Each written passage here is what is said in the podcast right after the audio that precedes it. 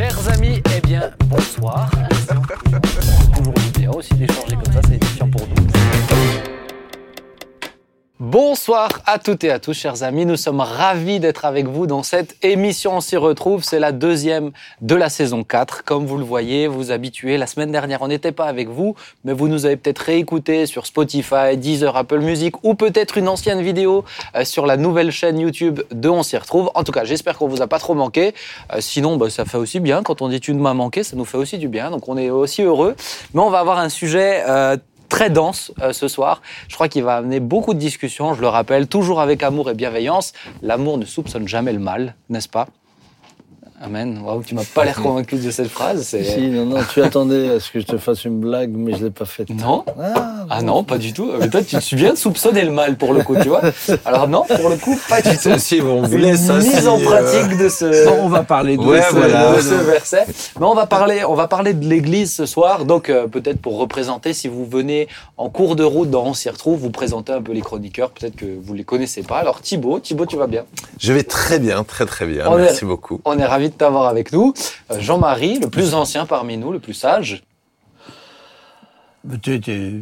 Si tu dis juste je suis le plus sage, ça suffit. Bah oui, je vous. mais je- Merci. Eh, mais Mais ça va très bien. Tout le monde soupçonne. Tu sais qu'il y a pas longtemps, au mois de juin, tu avais fait une prédication et j'ai juste dit qu'est-ce qu'il est beau? Je t'ai laissé la place et après tu as dit une chose horrible sur moi.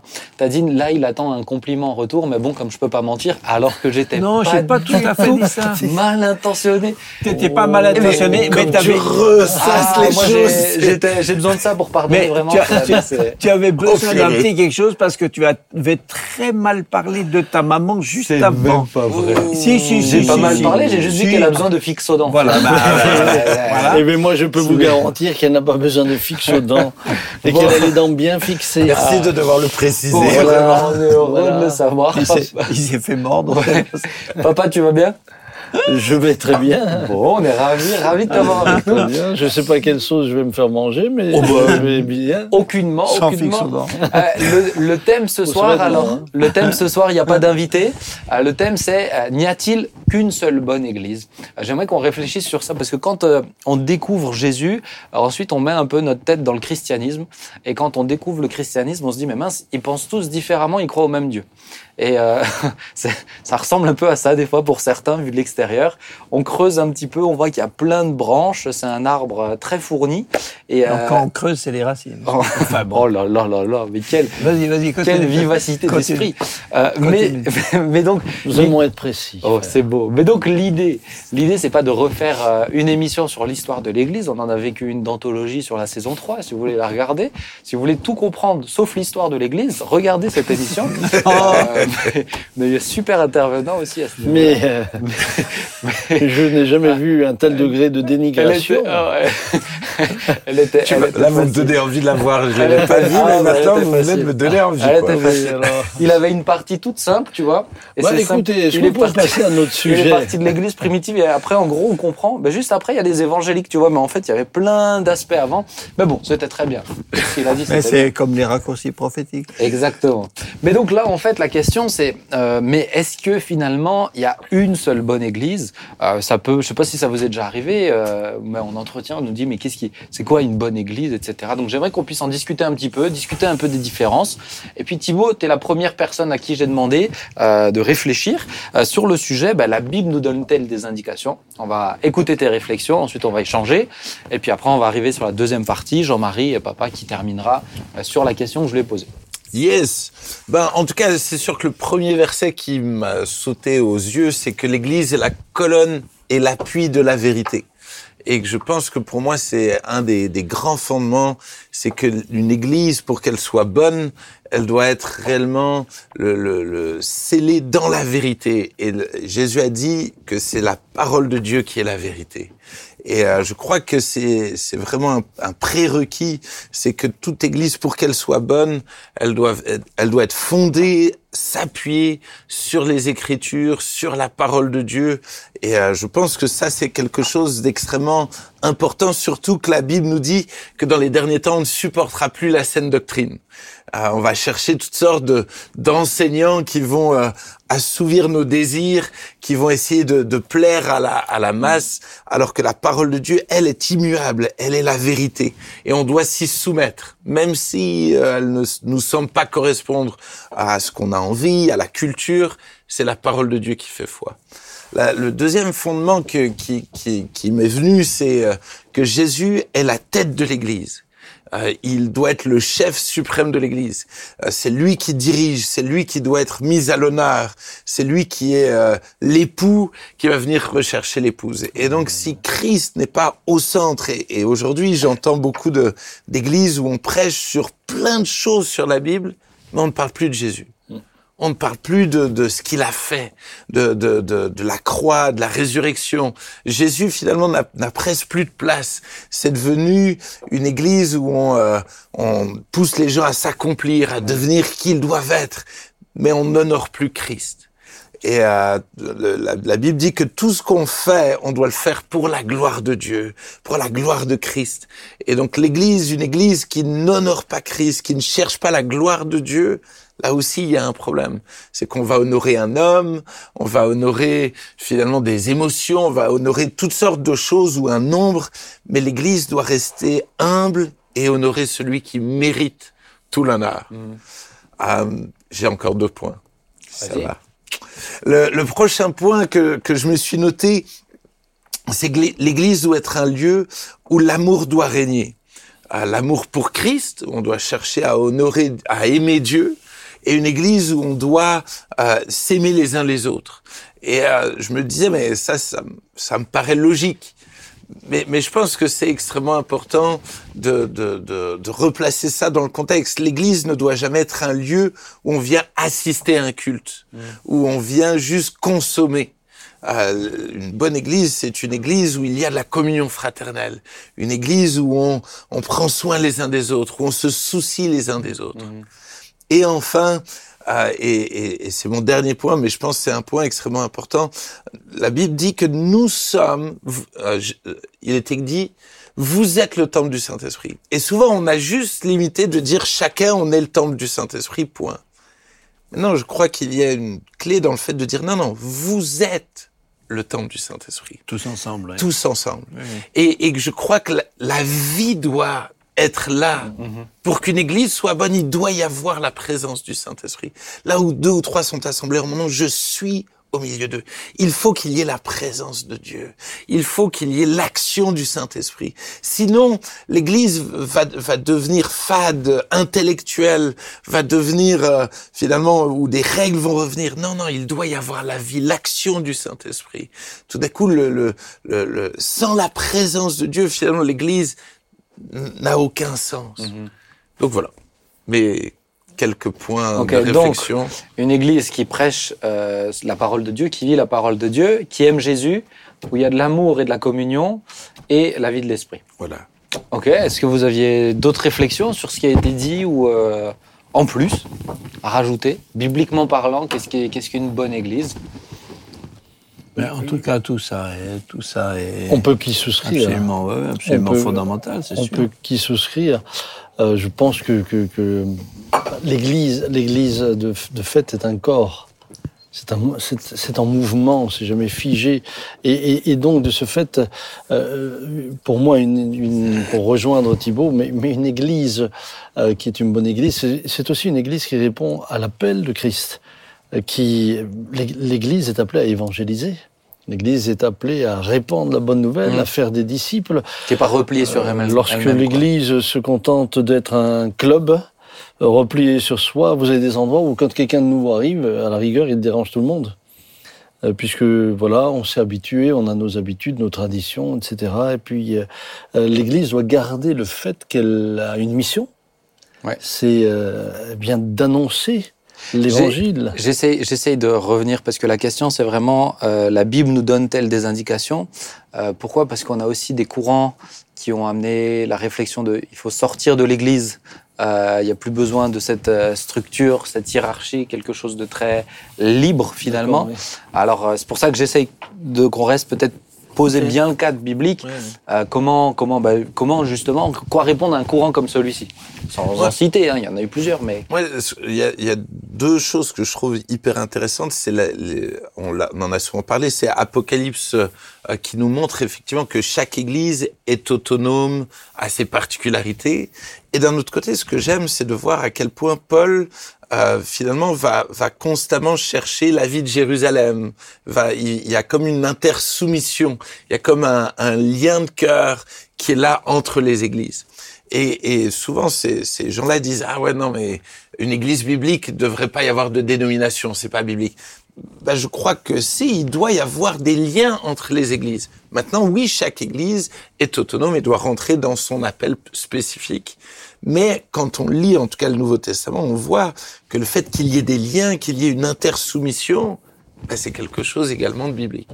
Donc, euh, je trouve que ça, c'est un point intéressant, surtout par les temps qui courent, où effectivement tout le monde veut sortir parce qu'on va dénoncer. euh, Oui, puis euh, on, on est dans un temps où justement l'un des gros problèmes qu'on a aujourd'hui et qui est le reflet de la société, c'est le problème de soumission, le problème d'autorité. Donc euh, toute figure et toute euh, image d'autorité, on, on veut l'enlever comme si l'Église existait par elle-même sans qu'il y ait de cadre. Alors que l'Écriture nous montre que Corinthiens. euh, oui, qu'il y a que, que, que- que Dieu a donné des et même Éphésiens, euh, Dieu a donné des, des apôtres, des prophètes, etc. Et, et dans l'Église de Jérusalem, euh, la lettre arrive à l'ange de l'Église et, et, et- et probablement que l'ange de l'Église c'est le, celui qui en avait la charge, la responsabilité, etc. Donc donc il n'y a pas il a- n'y a pas d'Église sans direction. c'est juste. Et, et- et Jésus a mis en place une direction. Et Quand Jésus a formé les douze, c'était pas pour en faire des disciples, c'était pour en faire des apôtres. Et donc une bonne ég- une église euh, biblique, c'est une église aussi où il y a un cadre fort. Il y a un cadre. C'est juste. Mais où on peut voir, euh, où on peut voir Dieu agir, où on peut voir, euh, on peut retrouver euh, dans, dans, dans, dans les personnes et puis dans ce que l'Église vit, le, le caractère de Christ. Où Ouais. on peut... Par, par exemple, euh, allez, sur On s'y retrouve, certains diront c'est toujours les mêmes, c'est que les pasteurs qui parlent. Bon, alors il y en a d'autres qui sont là aussi, hein, je vous rassure. Mais euh, par exemple, ça, ça peut déranger aussi. Euh, que dans l'Église, euh, on dira, c'est un argument qui est utilisé, euh, c'est toujours les mêmes qui parlent. euh, c'est que des pasteurs qui euh, peuvent parler, etc. Bon, euh, bibliquement parlant, est-ce que ces cadres-là, qui peuvent être très euh, étroits, est-ce que c'est bibliquement parlant correct? Euh, Pour quelles raisons Mais moi, je dirais dans oui. un bus, dans un bus, celui qui conduit, c'est toujours celui qui a le permis de conduire. Et, et même, même Il l'Écriture il dit, faut bien que ce soit ceux Ouais. qui sont appelés, qui ont les capacités. mais même, mais même bibliquement, il est dit qu'il n'y ait pas parmi vous un grand nombre de, qui enseignent. Donc, donc là aussi, on se rend compte que l'enseignement n'est pas n'est pas confié à un grand nombre. Non pas que ce soit exclusif. Maintenant, quand je prends euh, euh, notre Église locale, euh, les frères et sœurs ont la possibilité de s'exprimer dans bien dans, dans, dans, dans bien des, des, des endroits, dans les groupes de maisons, etc. Il y a il y a il y a de l'échange, il y a il y a d'autres gens qui prennent la parole, mais mais la parole rappelle aussi que ceux qui enseignent seront jugés plus sévèrement. Et lorsqu'il est dit n'impose pas les mains avec précipitation, c'est au niveau des ministères. Ouais. C'est donc c'est donc euh, il y a une volonté là aussi de la part de Dieu, eh bien de ne pas euh, répartir les rôles à n'importe qui et n'importe comment. J'essaye de, de, de titiller un petit peu, mais est-ce que euh, est-ce qu'une église est censée euh, vivre comme une démocratie, je dirais, où tout, le- un peu ce, ce fonctionnement-là, tout le monde peut parler dans tout, partout, etc. Mais- C'est- Certains, c'est ce que certains désirent en fait. Oui. C'est ce qui. Mais si, si, si, si le groupe, quand, quand une église est, quand un groupe est tout petit, euh, c'est plus facile d'avoir euh, euh, l'illusion euh, qu'on peut tout, tout décider tous, toujours tout ensemble en discutant de tout. Mais dès que, dès qu'on grandit un tout petit peu plus, ben, par définition, il faut qu'il y ait des, il faut qu'il y ait des conducteurs, il faut qu'il y ait des responsables. Sinon, sinon de toute façon, ça, ça, ça, ça fonctionne pas.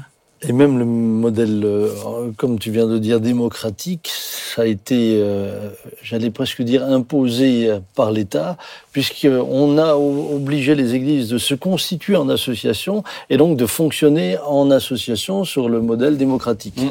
Bien. Mais, mais dans l'écriture, ça fonctionnait pas de cette manière-là. Euh, Bien sûr que les en- on, voit le concile de, de, de Jérusalem où, où ils se retrouvent, les apôtres débattent ensemble. Il y a de l'échange, mais ce n'est Mais pas entre les dirigeants. mais Oui, oui, c'est les anciens. C'est les anciens, c'est pas tout le peuple qui commence à. Et même dans une famille, euh, bah, écoutez, combien de fois n'ai-je pas pris des décisions dans la famille, mais j'ai pas consulté tout, tout, tout, à chaque fois tous les, les, les nos Ça six peiné, enfants, d'ailleurs. et ça t'a peiné. Mm. Oui, on voit le traumatisme aujourd'hui. D'où ces questions. Tu vois, j'essaye de résoudre un problème interne. non, non, mais ok, très intéressant. Je pense que j'espère, chers amis, que ça vous a donné un peu de, de, réflexion, en tout cas matière à réfléchir. Ouvrez la Bible, j'ai envie de dire, euh, creusez les textes vous-même, c'est très important. J'aimerais qu'on aille sur la deuxième partie, la deuxième question, Jean-Marie. Euh, c'est la question que je t'ai posée. Si finalement euh, c'est la parole de Dieu, monsieur, tout chrétien devrait euh, dire ça normalement, hein, c'est la parole de Dieu qui est notre socle. Bah pourquoi on a tellement de différences entre les différentes dénominations, euh, églises, etc. D'où viennent, d'où viennent ces choses-là? Alors déjà, euh, même si on croit euh, que la vérité est, est la vérité de Dieu, euh, notre façon de la comprendre, de la formuler, de l'expli- de l'expliquer, etc., est- est- c'est notre manière à nous. Donc euh, il y a une différence, Ouais. il y a une différence entre la vérité de Dieu qui est absolue, qu'on écrit quelquefois avec un V euh, majuscule, qui par définition n'est ni négociable, ni transformable, ni étirable, c'est la vérité. Et nos doctrines, c'est notre façon de comprendre la vérité, de l'expliquer, de l'enseigner, etc. Donc nos doctrines, elles, sont, euh, euh, par définition, elles sont toujours discutables. hein. C'est pour ça que Paul dit, nous connaissons en partie. J'ai une question. J'ai une question. Sur ce que Déjà, j'ai dis. presque rien dit. Ah bah oui, mais, mais oui, mais, Mais Parce c'est que- tellement riche. mais parce que ça veut dire, C'est ça veut- tellement riche. donc ça veut, ça veut dire que Dieu a quand même permis qu'on reçoive tous la parole de Dieu, Oui. mais permet qu'on ne la comprenne pas tous de la même manière, parce qu'on a le Saint Esprit, Oui, le alors, Saint Esprit qui nous révèle les choses. Voilà. Mais il y a une, euh, mais il y a, mais il y a, alors après, on parle quelquefois de points euh, essentiels et de points secondaires. Ça. Les points essentiels euh, dans la dans la, la Bible, ils sont ils, sont clairs, ils sont explicites. Euh, comment on peut être sauvé, par exemple aujourd'hui par Jésus-Christ, qu'est-ce qu'il a fait pour nous, comment on va au ciel, tout ça, tout ça est très clair. Mais il y a après des points qui sont plus euh, qui sont des, qui sont moins moins essentiels et sur lesquels sur lesquels on discute ou ou des fois on a des discussions sur comment on le présente, etc. Par exemple. Bah, par exemple, par exemple, les réformateurs ont remis en cause euh, beaucoup, beaucoup de choses euh, au XVIe siècle, beaucoup de choses euh, de ce qu'ils avaient reçu de la tradition chrétienne à l'époque quasiment exclusivement catholique. Et ils ont, ils ont remis en cause des tas de choses en disant en particulier que le principe, c'est de se baser, pour la connaissance de la vérité, se baser sur la Bible seule. Oui, mais- C'était la Bible seule. Mais justement, je reste sur ça, parce que dans le protestantisme, les réformateurs, il y a encore plein d'interprétations différentes. Donc Voilà, ma question, eux-mêmes, c'est là. eux-mêmes, eux-mêmes sont pas allés forcément, par exemple, par rapport à nous, ils sont pas allés forcément, euh, nous on dirait, ils sont pas allés jusqu'au bout dans certains points. Par exemple, le baptême d'eau, Luther, Calvin, etc., ont continué euh, de baptiser les petits enfants. Mhm. Ce qui, nous, aujourd'hui, nous, nous apparaît, bibliquement, nous apparaît euh, euh, difficile, difficile à, à- à justifier. Mais, mais finalement, au fond, c'est pas le baptême, c'est pas le fait d'avoir été baptisé qui sauve quelqu'un. Le baptême, c'est le signe qu'on a été sauvé. Donc, donc ça les empêchait pas d'être des, je sais pas, j'allais dire des, des bons chrétiens, enfin des chrétiens légitimes. Ouais. Même si sur ce point-là, on peut dire. Donc c'est pour ça que euh, euh, on, on- on reconnaît que depuis toujours, depuis 2000 ans d'histoire de l'Église, et, et même dans nos dans nos vies, dans nos traditions, même d'une génération à l'autre, il y a des fois des choses qu'on redécouvre, qu'on exprime autrement, Mm.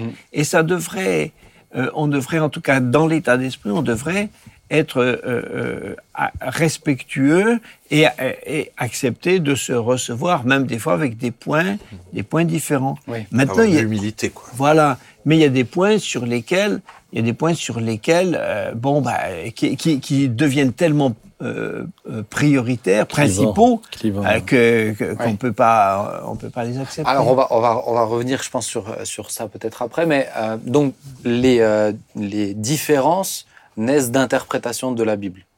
Oui, alors de, oui, de compréhension, d'inter, de compréhension, d'interprétation. euh, oui, souvent elles viennent de là. Mais même des fois, ces différences sont des fois les différences euh, doctrinales, théologiques, hein, recouvrent quelquefois aussi, euh, même si on le dit pas toujours, des fois d'autres raisons qui sont plus, euh, plus, j'allais dire plus politiques, plus euh, plus personnelles, des questions, des questions de, de, de qui cachent des, des luttes d'influence, etc. D'accord. Donc c'est pas toujours Plutôt charnel, quoi, après. voilà, voilà, charnel. C'est pas toujours aussi, c'est pas toujours aussi euh, théologique. D'accord. Et, et des fois, on bascule d'un extrême à l'autre. C'est-à-dire parce qu'il y a eu des, des excès dans un domaine, ben on va basculer dans un autre et on va, on va influencer notre théologie en fonction de ce qu'on ne veut plus. Et donc, on bascule et on justifie en fonction de pour assouvir nos peurs. Quoi. Les, les, euh, les, les séparations, etc., sont liées aussi à des disputes? Oui, souvent, c'est pour ça, souvent. euh, moi- ça me choque pas du tout que le, que le paysage euh, du christianisme, de la communauté chrétienne dans son grand ensemble, euh, que ce paysage soit relativement euh, morcelé, parce que c'est pas, pour moi, c'est pas gênant. Dans le fait, c'est pas gênant qu'il y ait des, qu'il y ait des, des, des fédérations, des mouvements différents, etc. Ce qui est gênant, euh, enfin plus que gênant, ce qui est inacceptable, c'est qu'on soit pas capable de s'accepter, de se reconnaître, de s'aimer, Ouais. de s'aimer, de se respecter, de se faire du bien. Mais sinon, sinon c'est pas gênant. Euh, je, je fais souvent remarquer que quand Jésus parle euh, aux sept églises au début euh, de, de l'Apocalypse, les chapitres 2, 3 là, euh, euh, il leur a fait un, un, un, un check-up à chacun, il leur a fait un débrief à chacune, mais il n'y a pas un- une indication pour dire soyez tous ensemble, faites une, faites une fédération, soyez unis. etc. Il n'y a rien Il y a le sur même nom. il n'y a rien sur, les sur leurs relations les unes avec les autres. Chacune est en relation directement avec le Seigneur. Mm. Donc qu'aujourd'hui, il y ait des, des regroupements, des fédérations, etc., mais c'est des outils. On les considère pas comme des, D'accord. on les considère pas comme des, comme des buts. C'est pas une finalité. Je, je te vois prendre la parole, mais j'aimerais qu'on aille sur un sujet, parce que le temps passe Je très voulais vite. mais juste dire une chose que ce que nous constatons Donc, en au fait, niveau je du dis que je ne veux pas le christianisme, faire, et tu que- le fais quand même. Mais ce que nous Voilà, constatons, Samuel ce que nous constatons au niveau du christianisme, c'est purement humain. Vous le vérifiez au niveau de l'islam, vous le vérifiez dans toutes les autres religions. Euh, C'est euh, un même texte avec une diversité d'approches. Vous le, dans la religion juive, vous avez euh, différents euh, courants de pensée. Pour une, donc c'est profondément humain en même temps. Je vous laisse la suite. Merci de respecter l'animateur de je le respecte profondément. Merci beaucoup. Donc, ce que je voulais dire, Jean-Marie, parce que c'est important, euh, tu, tout à l'heure, tu parlais des réformateurs qui, euh, par rapport à la tradition aussi catholique, euh, avaient des, des, des, des points de vue divergents. Et je trouve c'est intéressant quand même de le, de, de- d'en parler un petit peu. Mais quelles sont ces différences Essayer de comprendre un petit peu comment toi tu lis les choses, euh, selon la parole de Dieu, quelles seraient tes interprétations. Euh, par exemple, euh, euh, nous, nous ne prions pas Marie. Un catholique priera Marie. Euh, pourquoi il y a cette différence-là, par exemple? Mais parce que euh, au fur et à mesure et rapidement dans, dans, l'histoire de dans de l'Église depuis euh, tout de suite dès les premiers siècles, on a commencé à, donner à, Marie, à Marie et au Saint, une euh, des, des des rôles, des prérogatives qui qui sont qui sont pas les leurs. Mm. Et donc euh, euh, les réformateurs sont revenus sur ça pour dire hein, euh, euh, on adore on adore que Dieu et qui est le créateur. Adorer quelqu'un qui est une créature, c'est voler au créateur ce qui lui revient. Alors le, le catholicisme fait une différence entre les cultes de lutherie, de, de latrie. Bon, mais en tout cas, en, en, tout cas, ça change pas le fait que, même si on essaye de faire un peu de la sémantique, mais en tout cas, ça change pas le fait qu'on donne à, à, à, une créature mm. une, une, quelque chose qui revient, qui revient au créateur. Donc pour nous euh, évangéliques, ça c'est quelque chose qui est totalement inacceptable. Maintenant, quand on dit que c'est inacceptable dans le fait, on n'est pas en train de dire que euh, les gens qui le font nous sont euh, devenus inacceptables en eux-mêmes, ni qu'on les ni qu'on les regarde comme des, je ne sais pas quoi, enfin des, des, des impurs, on ne met pas une clochette, mmh. impur, mais mais mais pour être vrai, on dit seulement pour être vrai, on dit seulement que sur ce point-là, sur ce point-là, on peut pas, on, peut pas les suivre. Alors après, dans le catholicisme, ils vont pas avoir on n'a pas tout à fait la même Bible. Ils ont des, textes, notamment les textes apocryphes, euh, qu'on n'aura pas, qui, sur lesquels ils s'appuient aussi pour expliquer des différences Oui, alors, mais, les, mais au, fond, je ne suis pas sûr que ce soit, euh, je suis pas sûr que, que, que, ce soit vraiment euh, là qui est vraiment une, pierre d'achoppement, même si dans les Bibles qui ont l'imprimature catholique, il y a les, les livres apocryphes Hein, comme les, la, la, Toby, la, Judith, Toby, Judith, Baruch, les, et puis les, les, voilà la sagesse, les livres, les Maccabées, etc. Mais euh, mais c'est des livres qui ont été ajoutés au texte, qui, qui existaient évidemment, qui existaient euh, avant, mais qui ont été ajoutés surtout au moment de la contre-réforme à la fin du XVIe siècle, mais euh, mais pas. Ouais, ça aide, ça aide à justifier certaines euh, euh, certaines doctrines euh, mmh. plus catholiques. Mais je suis pas sûr que ce soit là qui est là qui est qui est, vraiment une, euh, une, le, point le plus plus plus fondamental je trouve de la réforme par rapport au catholicisme c'était de dire la Bible seule est la source de, de connaissances. Alors, comme on disait tout à l'heure, on peut discuter sur comment on comprend ça et ça, ok, d'accord, mais, mais si on dit qu'on discute en, disant il n'y a pas d'autres sources de vérité, à ce moment-là, on discute sur ça. Or, le, catholicisme dit que, que la parole de Dieu est une source d'autorité. C'est ce qu'on appelle la tradition aussi? Mais qu'il y a à côté la tradition. C'est-à-dire qu'à côté, il y a les pères de l'Église. Or, les pères de l'Église, c'est comme une, c'est une nébuleuse. Et, et, et, j'allais dire, je veux pas, je veux pas être réducteur, mais on, on en trouvera toujours un qui aura dit ce qu'on souhaite. Mm. Donc finalement, chez les pères de l'Église, on trouvera toujours de quoi justifier toutes, toutes les, les, les doctrines qu'on veut. Tandis, tandis, que les protestants disent non, on peut les lire et s'en inspirer, tout ça c'est très bien, mais il ne, aucun n'est source d'autorité. La seule, un sola scriptura, la seule la seule, et, c'est la Bible seule qui a autorité. Alors pour parler peut-être d'une autre différence, euh, en général quand les gens découvrent les évangéliques, ils disent ah vous êtes les prêtres euh, évangéliques. Euh, est-ce qu'il y a une différence entre un pasteur et un prêtre? Ah oui, c'est pas juste un, c'est pas c'est pas c'est pas un mot. C'est pas une question de mots. quand j'ai découvert l'évangile au tout début, toi, tu étais, tu étais dans le catholicisme. Oui, oui, moi je connais bien le catholicisme. J'étais, ma famille était catholique, mon papa faisait chanter à la grand-messe d'une paroisse importante à, à, Grenoble, il faisait chanter à la grand-messe à 10 heures. Moi, j'ai fait toutes mes études dans des institutions euh, catholiques, j'étais j'étais au petit séminaire, euh, pensionnaire, donc, donc, je connais bien le catholicisme, je, je, je, parle de ce que je connais. Et, euh, mais c'était, euh, voilà, c'est là... Euh, la question, euh, la question, c'est vraiment de, de, savoir où on va avec le, avec le, avec la parole de Dieu, mhm. avec euh, euh, pasteur, pasteur et, et prêtre. Hein, c'est pas des mots seulement différents. Un pasteur, c'est un, un, berger. Même si je regrette un petit peu le mot pasteur, j'aurais préféré qu'on garde, euh, poimen en grec, j'aurais préféré qu'on garde berger, parce que berger c'est une fonction et pas un titre. Mais alors qu'un prêtre, hein, c'est un intermédiaire.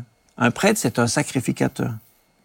Donc chez les catholiques, le prêtre est un sacrificateur parce que c'est lui qui est le sacrificateur de la messe. Mhm. Donc s'il est sacrificateur, ça veut dire qu'il est indispensable. Le prêtre est un intermédiaire entre Dieu et les fidèles. Mhm. Tandis qu'un pasteur n'est pas l'intermédiaire entre Dieu et les gens de l'Église. Il est un, accompagnateur, il est un pédagogue, il est un, quelqu'un qui encourage, qui aide, qui soutient, qui... Ils peuvent s'adresser à Dieu directement. Mais voilà, et Paul dira, euh, euh, les actes disent, il n'y a qu'un seul intermédiaire entre Dieu et les hommes, c'est Jésus-Christ. Mettre d'autres intermédiaires, c'est pas mettre un, intermédiaire, c'est mettre un obstacle. Mm. Donc, euh, oui, les rôles, les fonctions, les fonctions d'un pasteur ou d'un prêtre sont pas les mêmes fonctions. La messe est un, la messe est un sacrifice. C'est pas, pas comme un culte, quoi. Ah non, non. Bah, je pense qu'il y, y aurait plein de différences. Je trouve ça intéressant de peut-être de s'éveiller à ça. Chers amis, si vous ne connaissez pas ces différences, je trouve ça intéressant. Euh, tu as un livre aussi, peut-être que tu peux nous oui, présenter? Oui, alors j'aime bien, euh, quand, quand euh, je peux, j'aime bien présenter ce livre, l'Église catholique romaine face à la Bible. Chronologie, c'est un, un, un, livre qui montre comment, au fur, en 2000 ans, comment des décisions, comment des décisions ont été prises qui, par rapport à la Bible, ont pu être, euh, euh, ouais, euh, se mettre un peu en porte-à-faux mm. par rapport. Euh, alors c'est pas un livre, c'est un livre purement factuel. En telle année, en telle année, un conseil dit ceci dans son article 3, gna, gna, en telle année, en telle année. Euh, et à la fin, il y a un petit, un petit euh, lexique qui vous permet de retrouver ce que vous cherchez. C'est un outil, c'est pas... Je trouve c'est important de le relever aussi, par exemple, pour beaucoup de gens, un pasteur, c'est un prêtre qui a droit d'avoir des enfants. oui, c'est souvent dit comme ça. C'est bon, c'est vrai, on a le droit, hein, on, on, en profite bien. Euh, mais, euh, mais, je voulais pas, ça, ça, sonne comme ça, ça sonnait plus plus sympa dans ma tête. Ah oui, oui, oui mais, exprimer, ça sonne autrement. je dois le dire. Mais, je trouve que c'est important aussi. Mais encore une fois, il y a, on sait que je sais qu'il y a plein de gens aussi qui sont euh, catholiques, qui nous suivent. Euh, bon, on est très heureux aussi qu'ils nous découvrent. Maintenant, on, exprime ce qu'on croit, ce qu'on pense. S'il y a des questions, il euh, faut pas hésiter. Mais ça m'amène sur une autre réflexion. Papa, je t'avais demandé d'y réfléchir. Tu l'as fait, j'espère. Euh... Il a fait ses devoirs. Il a fait ses devoirs. C'est bon. Mais c'est justement sur la question de l'œcuménisme alors. Parce que quand on parle de différence, euh, on a parlé un petit peu des choses euh, fondamentales, des choses secondaires pour moi, il y a quand même certains aspects que tu as dit là qui me semblent être très importantes quand même euh, sur une prière euh, à une créature ou une prière à un mort, par exemple, etc. deux ou trois, hein, mais il y a, mais il y a plein de différences. Mais euh, que penser, que faut-il penser de l'œcuménisme? C'est quelque chose qui est très euh, de plus en plus présent aussi, très encouragé. Donc, qu'est-ce que qu'est-ce qu'il faut en penser? Alors bon, je, je, je je pense déjà que, eu égard à l'Église catholique, euh, il faut aussi se rappeler les points que nous avons en commun. Bien sûr. Nous avons euh, Jésus. Il, croit pleinement en Dieu le Père, le Fils, le Saint-Esprit, et le Saint-Esprit comme une personne. Ouais. Donc euh, il croit aussi pleinement au salut. Oui. Euh, par euh, par Jésus, la mort et la, la, mort et la résurrection. de donc, donc, je pense il y a aussi dans le catholicisme certains qui vivent le, les charismes aussi. Alors ça c'est quelque chose auquel je vais peut-être euh, mmh. revenir. Euh, maintenant, euh, l'Église catholique, elle, est très claire. Euh, C'était euh, donc le cardinal Ratzinger qui est devenu euh, le pape Benoît XVI, qui en 2001 va rappeler qu'il n'y a qu'une seule Église. Elle est catholique, apostolique et romaine. Donc, euh, là, on est déjà en phase d'un fait très clair. Ils n'ont pas fait une émission, on s'y retrouve pour en euh, discuter. Quoi. non, et qu'une seule Église, elle est catholique, apostolique et romaine. Et euh, non pas qu'on ne reconnaisse pas qu'il peut y avoir d'autres mouvements dans le christianisme, mais la seule digne d'être appelée Église, c'est l'Église donc catholique. Et euh, cela fait déjà, cela réduit déjà quand même euh, dans, dans, cette notion de d'œcuménisme également le, le, le, le, le, le niveau de relation que l'on peut avoir. Peut-être, je me dis aussi, définis ce que c'est euh, l'œcuménisme. Explique. Bah, L'œcuménisme recherche une, à donner une image du christianisme plus global, mais on reste quand même sur le fait que l'Église catholique se définit comme l'Église, avec un grand E. Euh, et c'est un dialogue. mais c'est un dialogue non pas interreligieux, c'est un dialogue euh, qui euh, est là entre les églises chrétiennes, les églises orthodoxes, l'église catholique, mais également l'église protestante, etc. évangélique, etc. Évangélique, etc. Alors, moi, qu'il puisse y avoir euh, des dialogues, oui, bien sûr, qu'il puisse y avoir des échanges. Encore euh, cette semaine, euh, j'ai eu euh, trois prêtres et un séminariste qui ont voulu nous rencontrer pour, pour parler de différents sujets, et je suis tout à fait ouvert à cela. Maintenant, là où, pour moi, il y a des limites, c'est qu'il ne me semble pas possible, à mon niveau, de célébrer, par exemple, un, un culte ensemble comme si tout était pareil, parce que tout n'est pas pareil. Mm. Et euh, d'ailleurs, je, je pense que parfois nos amis catholiques sont plus, plus clairs que les évangéliques eux-mêmes.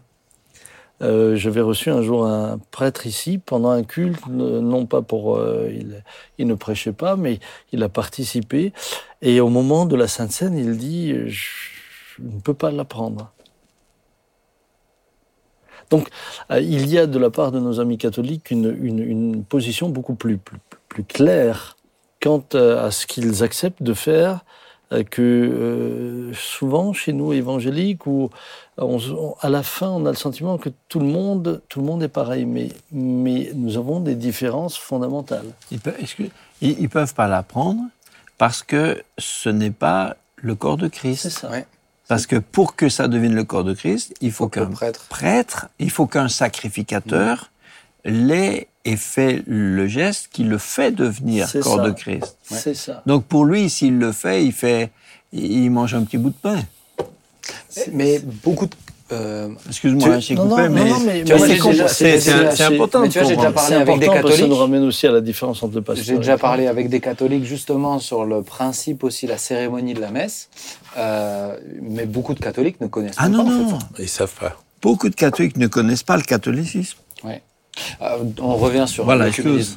Donc, donc euh, aujourd'hui, euh, il est évident que autant je me sens à l'aise pour avoir euh, des échanges, euh, que ce soit avec des prêtres ou d'autres personnes, euh, autant je ne me je ne me vois pas dans une dans une dans un, un culte œcuménique, c'est-à-dire euh, dans un culte où l'on donne le, le, le, le- sentiment que que nous n'avons pas de différence, parce que nous en avons et nous en avons de fondamentales.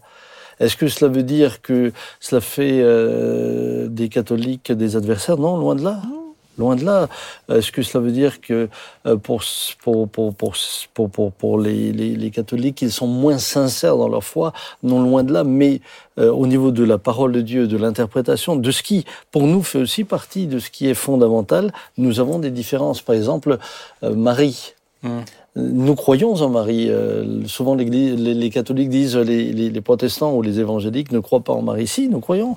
Nous croyons euh, que, la, la, que la conception de Jésus est virginale. Nous croyons au miracle de la conception. Nous croyons à tout cela. Mais elle n'est pas un intermédiaire.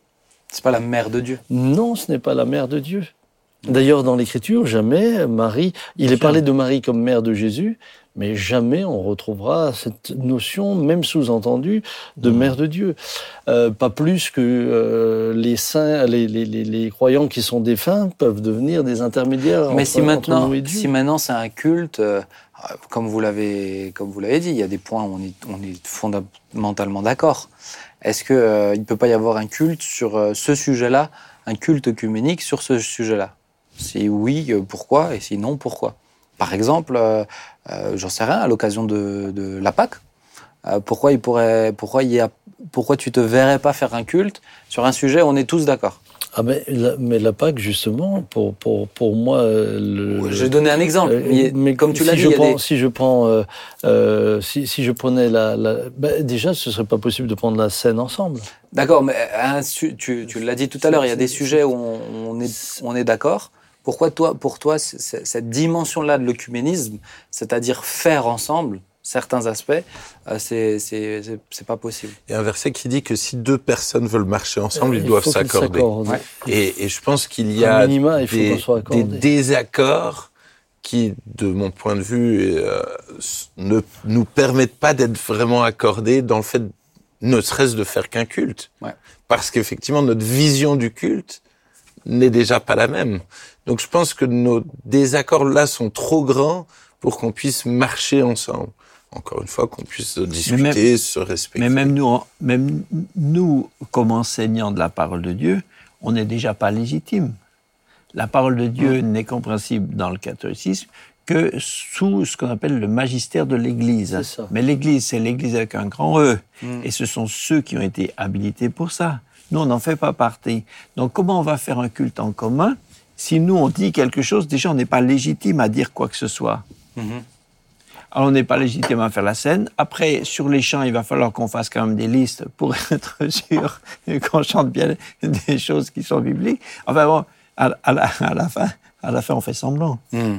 Et, et avec euh, toujours, c'est toujours avec euh, avec euh, du respect, hein, mais Oui. on a, je, je me rappelle, on, s'entendait très bien avec. Alors maintenant, il a été, il a été muté ailleurs, mais le prêtre d'une paroisse à côté, qui venait très souvent euh, assister au culte chez nous, une très bonne relation, mais jamais tu l'aurais fait apporter le message.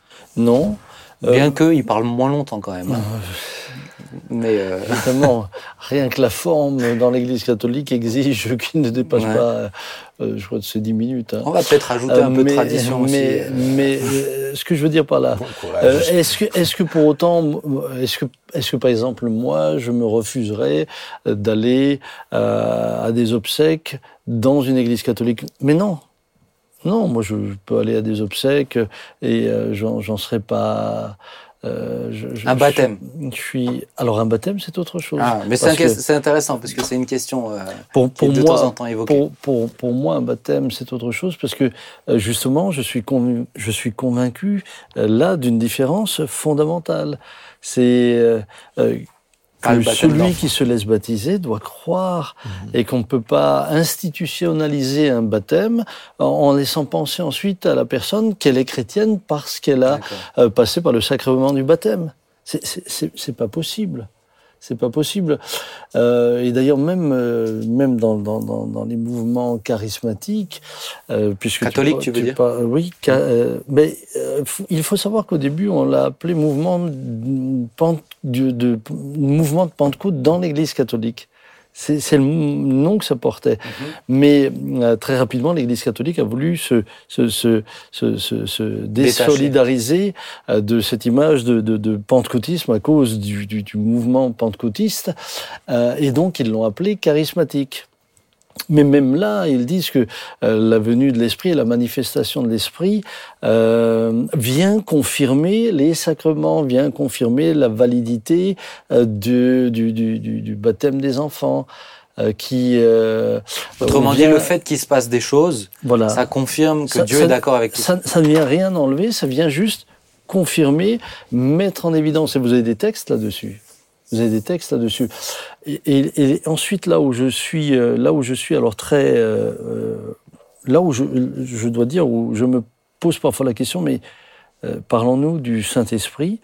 C'est lorsque, euh, au nom de l'Esprit, on nous parle de, de, de- de révélation de Marie, Mm. et on nous parle de choses qui ne sont pas scripturaires. Puisque l'apôtre Paul dit quand même qu'il nous faut éprouver toute chose. Et lorsque l'on parle au nom de l'Esprit, et qu'en l'éprouvant au travers de la parole de Dieu, bien, on se retrouve en opposition avec la parole de Dieu, moi, je ne peux pas dire que l'Esprit a parlé. Mhm. Alors, c'est peut-être la personne qui a parlé de son propre chef, etc. Mais pour moi, c'est pas une inspiration de l'Esprit.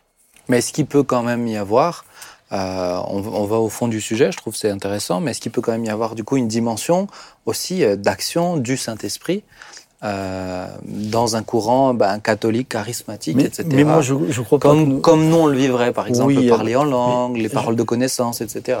Je ne crois pas qu'on puisse enfermer le Saint-Esprit euh, Dans une boîte, Dans une boîte. Et, et Et je crois certains que catholiques sont nés nouveaux. Donc à partir du moment où ils sont nés nouveaux, ils peuvent être baptisés du Saint-Esprit et le Saint-Esprit peut les équiper de là où moi ça me pose question, c'est comment puis-je naître de nouveau, tout en persévérant dans, une, dans des doctrines euh, qui clairement, clairement ne sont pas bibliques. Je reviens quand même juste sur la question, compliqué. sur la question euh, du coup des- de, de- de l'exercice de ces dons-là. Euh, Est-ce que donc le Saint-Esprit peut quand même le dire? Alors on peut pas utiliser ça pour dire oui, bah, ça veut dire qu'il est d'accord avec nous. Mais est-ce que c'est quand même possible aussi qu'il y ait des courants comme ça euh, en dehors bah, de sola scriptura quoi? Mais moi, à, mon- à mon avis, les- la pratique des dons, des dons spirituels n'est jamais une preuve de, est jamais une preuve, un saut, une garantie de quoi que ce soit. Euh, déjà dans, déjà dans la Bible, on a des gens qui ont été euh, des fois très, euh, j'allais dire charismatiques avant l'heure. Je pense par exemple à Samson, à qui était, qui avait évidemment un don, un, un don très particulier et qui a vécu, euh, qui a vécu de façon ultra charnelle. Euh, voilà, et ça, prou- ça prouvait rien. Et Jésus lui- dit lui-même à la fin, certains viendront, diront, n'ai-je pas en ton nom, n'avons-nous pas guéri des malades, ressuscité les morts, etc. Et, et le Seigneur dit, je vous connais pas. Donc, euh, et pourtant, il dit pas qu'ils l'ont pas fait, Mm. mais ils mais ils l'ont fait, mais ils l'ont fait pas dans une. Donc, euh, donc les, la pratique de, une pratique surnaturelle n'est pas n'est pas un n'est saut. pas n'est pas un saut, n'est pas un saut. Oui, Le Seigneur se révèle quand il veut.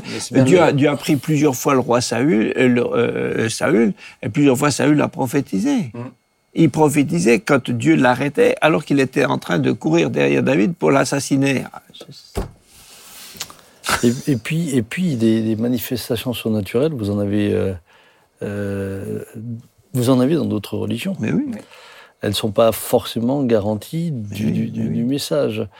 Euh, donc, euh, tout en, en- respectant la, la- la foi euh, de bien des catholiques et la sincérité, moi, je, euh, mais j'ai- vraiment ce désir de dire, mais, mais relisez l'Écriture, puisque qu'est-ce qui a emmené la réforme? Entre autres, le fait que Luther se mette à lire la Bible. Alors, avait-il tout juste A-t-il tout bien fait? Bien sûr que non, ça, ça nous le savons. Mais, mais, mais sa découverte de l'Écriture Et puis il y avait les, amené à se poser des questions les profondes. indulgences qui étaient quand même. euh, À cette époque-là, il s'est levé euh, contre, contre ce qu'il estimait lui être une manipulation finalement, hein, puisque ça contribuait à, à tirer de l'argent de, la- de- de la poche des gens. Euh, ce qui fait qu'aujourd'hui, oui, oui, oui, pourquoi pas, là, oui, le dialogue. Mais c'est Euh, intéressant de dire que les indulgences n'ont jamais été désavouées Non, elles n'ont jamais été par le. Vatican, jamais. Jamais. Il n'y a, jamais eu- il y a jamais eu un avis pour dire ce qui était fait au XVIe siècle au ni- au niveau des indulgences. euh, on se repent, on n'aurait- jamais dû faire ça. Et au moment du passage de, de, à l'an 2000, le pape a fait mettre une, euh, un- une espèce d'un bloc en or à côté de la, de la, de la porte là-bas, hein, pour que chacun qui passe ait une indulgence en, le touchant. Ça, c'est en l'an 2000. On ne parle pas du, du XVIe siècle.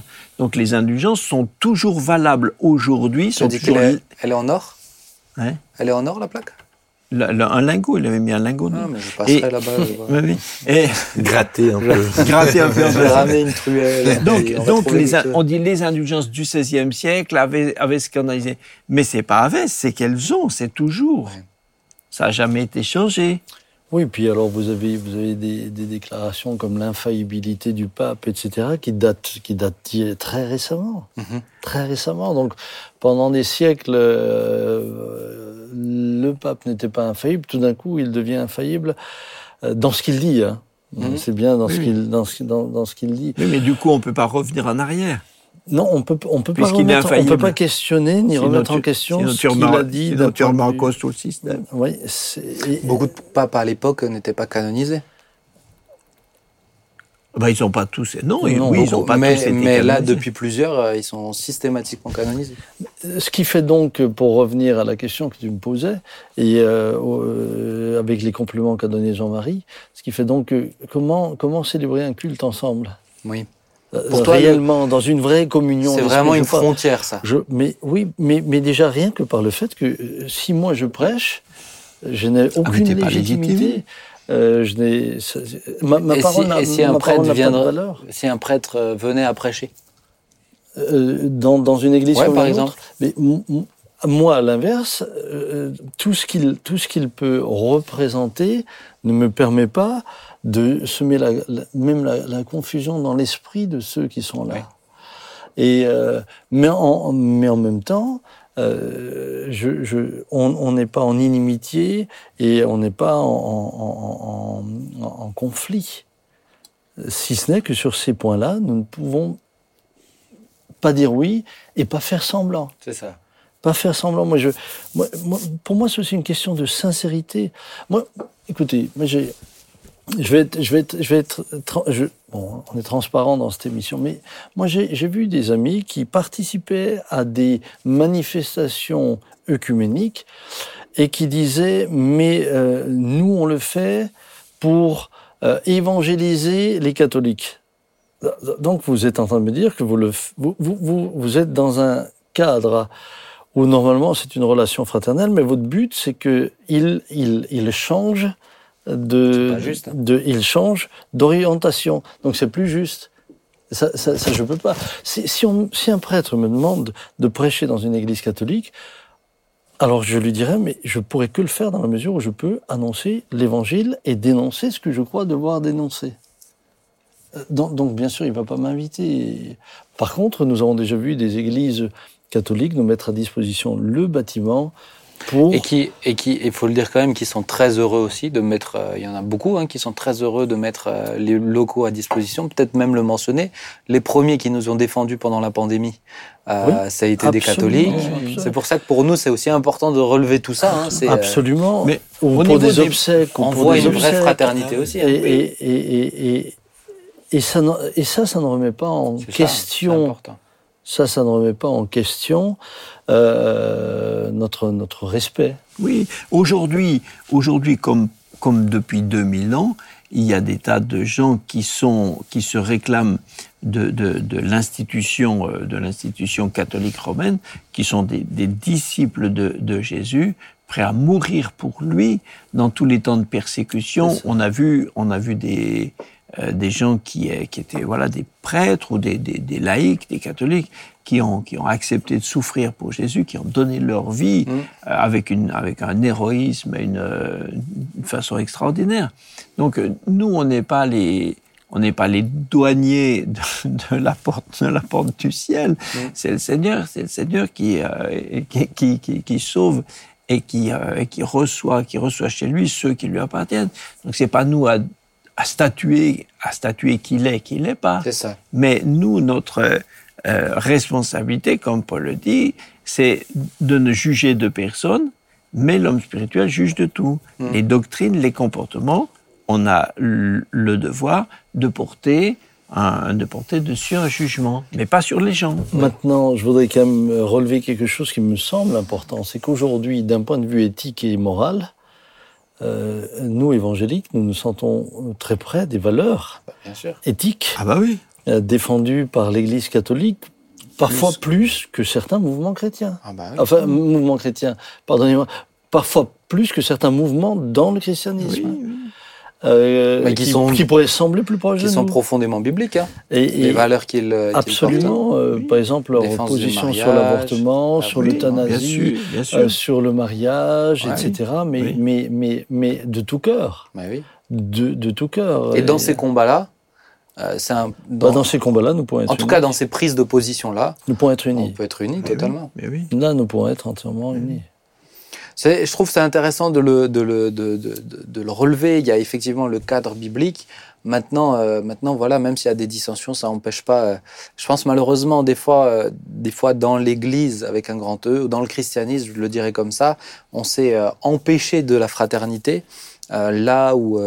pa- par peur aussi. Je pense qu'il y a eu, comme il y a, comme il y a eu beaucoup de personnes aussi qui, sont, qui ont quitté le catholicisme, par exemple, par peur de ah ben on fait un pas, un pas dedans. Euh, c'est de la fraternité qui s'était euh, qui, qui s'est interdite. Tu vois, le fait que tu mentionnes, tu as des, c'était un séminariste qui est venu avec trois prêtres encore il y a pas longtemps.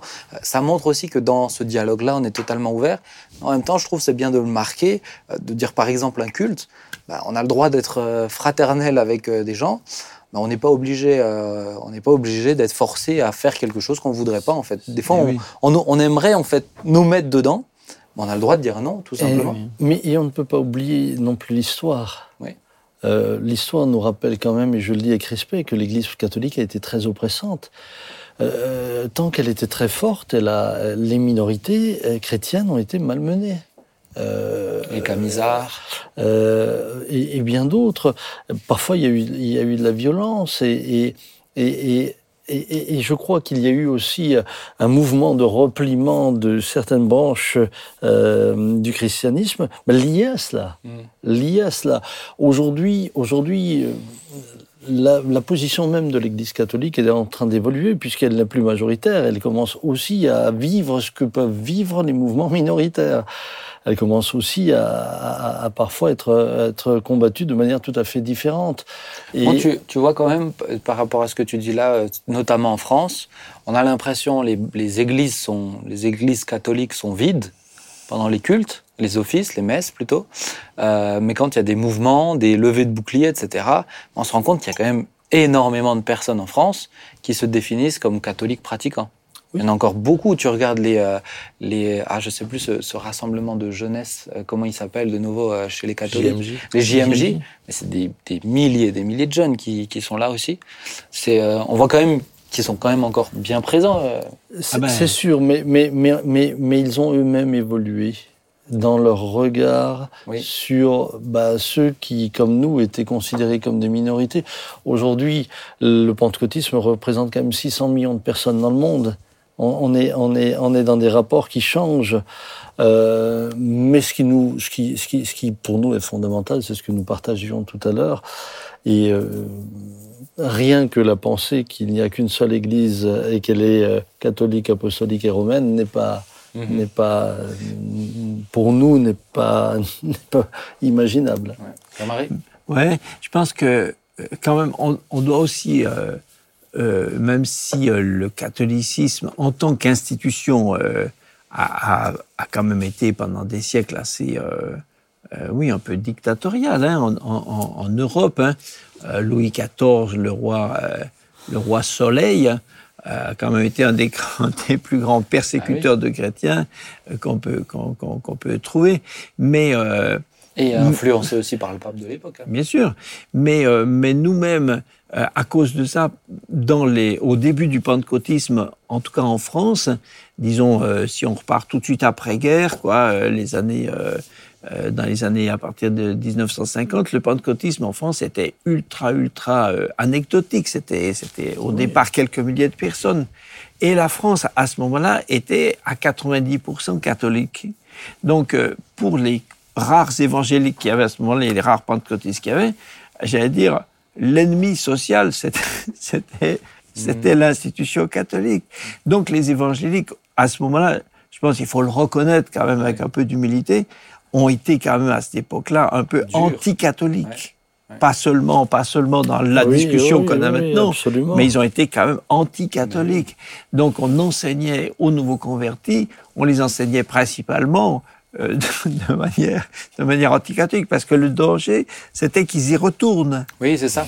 Donc, donc le danger était là. Et maintenant, en deux générations, euh, les choses ont complètement, complètement changé. Donc, on est aussi, et puis, on est aussi plus fort peut-être. Et d'un autre côté, eux de l'autre côté, quant à la pratique, elle s'est effondrée. Même s'il y a de beaux restes euh, euh, quant, quant, à l'institution, et puis parce qu'il y a, il y a tout, un, tout un passif, tout un passé plutôt, mais, euh, mais la pratique catholique s'est effondrée. Mmh. Moi, une, des, remarque en tout cas que j'aimerais faire, c'est qu'en tout cas, on, je pense qu'il nous faut avoir beaucoup d'humilité. C'est-à-dire que une bonne église, c'est pas une église parfaite. On ne sera parfait qu'au retour de Jésus. On ne connaît que partiellement nous-mêmes. Et, et je pense qu'effectivement, si l'Église catholique, au fil des années, bah, a, a, fait des compromis qu'on doit être capable de dénoncer ou en tout cas d'exprimer, bah, on doit surtout veiller sur nous-mêmes, sur notre cœur, sur notre, pour, sur la saine doctrine. Et euh, pour moi, ça c'est extrêmement important qu'on reste humble, petit, qu'on ne parle pas légèrement, qu'on ne se prenne pas comme supérieur ou comme euh, si nous avions la vérité absolue parce que ben on, ouais, on va on va progresser dans le fait de le connaître toujours plus. Comme Jean-Marie le dit euh, le dit bien, ça ne dérange pas que les gens euh, soient pas d'accord avec toi, ils ont le droit d'avoir tort. C'est ça. ça. Je reprends tes propos. Je voudrais pas, je voudrais pas me les attribuer ceux-là. Tu vois, même ce qui est Mais c'est sûr qu'on ne peut pas se réduire à la valeur étalon. Non. Non. On peut pas se réduire à la valeur étalon. Les amis, ça fait une heure qu'on parle. Donc on va arriver, euh, c'est une émission riche aussi euh, d'informations, d'événements. Ça va, tu regardes ton téléphone en même temps? Non. Ah. mais je vois des petites vidéos passer. Oui, je vois ta maman me sourire, ça Ah, me fait voilà, plaisir. c'est beau. Ouais. Mais euh, T'es peut-être pas en mode avion, alors. Il est, il est improbable, je vous assure. mais euh, en tout cas, j'espère que ça vous a encouragé, exhorté. Et puis n'y voyez là vraiment aucune animosité. Hein, si vous êtes des bien-aimés Bah, euh, qui sont catholiques, ah, pas de souci, on est très ouvert. euh, C'est le but de l'émission, de discuter de tout. Euh, vous savez qu'avec moi, il n'y a pas de tabou euh, dans cette émission. Donc voilà, on va continuer dans la saison 4 à aborder d'autres sujets qui parfois pourraient être clivants, mais quand ça se discute avec amour, fraternité, bah, ça se finit toujours plutôt bien. Et puis voilà, alors certains me diront Ouais, pourquoi vous n'avez pas eu un prêtre sur le plateau pour discuter de ça? Ça, serait, ça m'intéresserait d'en avoir un. Euh, pourquoi pas, une fois. Mais nous le sommes tous, un peuple de prêtres, de peuple de rois. C'est euh, ça. C'est voilà. ça. Ah, tu as quatre prêtres. Il y en a eu, il y en a eu. Et ben voilà. Vous avez voilà. votre réponse à la. Samuel et Jean-Marie Peterschmitt. Voilà, mais- Il y en a eu. Voilà. C'est Euh, pas Jean-Marie Peterschmitt, c'est Jean-Marie. Samuel et Jean-Marie. Ah oui, Samuel et. Jean-Marie. Je peux pas avoir tous les défauts. Ouais, Bon, Oh, en tout cas, que Dieu vous bénisse vraiment. Peut-être réécoutez-la de nouveau euh, Oui. deux, trois fois pour, euh, pour reprendre toutes les infos. N'hésitez pas à la partager si ça, peut, si ça vous a fait du bien. Vous connaissez le principe. hein, c'est une émission aussi qui nous édifie comme ça. Et puis, euh, bah voilà, sur les plateformes podcast également, euh, Deezer, Apple Music, bah les différentes, hein, toutes celles que vous connaissez. Euh, Qu'y a-t-il d'autre? Eh ben voilà, la chaîne YouTube, je le rappelle, on s'y retrouve. On diffuse les anciennes émissions petit à petit. Donc vous pourrez les retrouver ou les découvrir. Moi, j'ai des gens en fin de saison 3, ils ont découvert On s'y retrouve. Ils ont regardé toutes les émissions euh, en 2-3 semaines comme ça, non-stop. Eh ben, dis donc. Euh, ouais, il y en a vraiment plusieurs cette saison qui ont découvert On s'y retrouve. Donc, euh, donc on est heureux. On est heureux de faire découvrir ça. Et puis que Dieu vous bénisse. Rendez-vous dans deux semaines. À bientôt.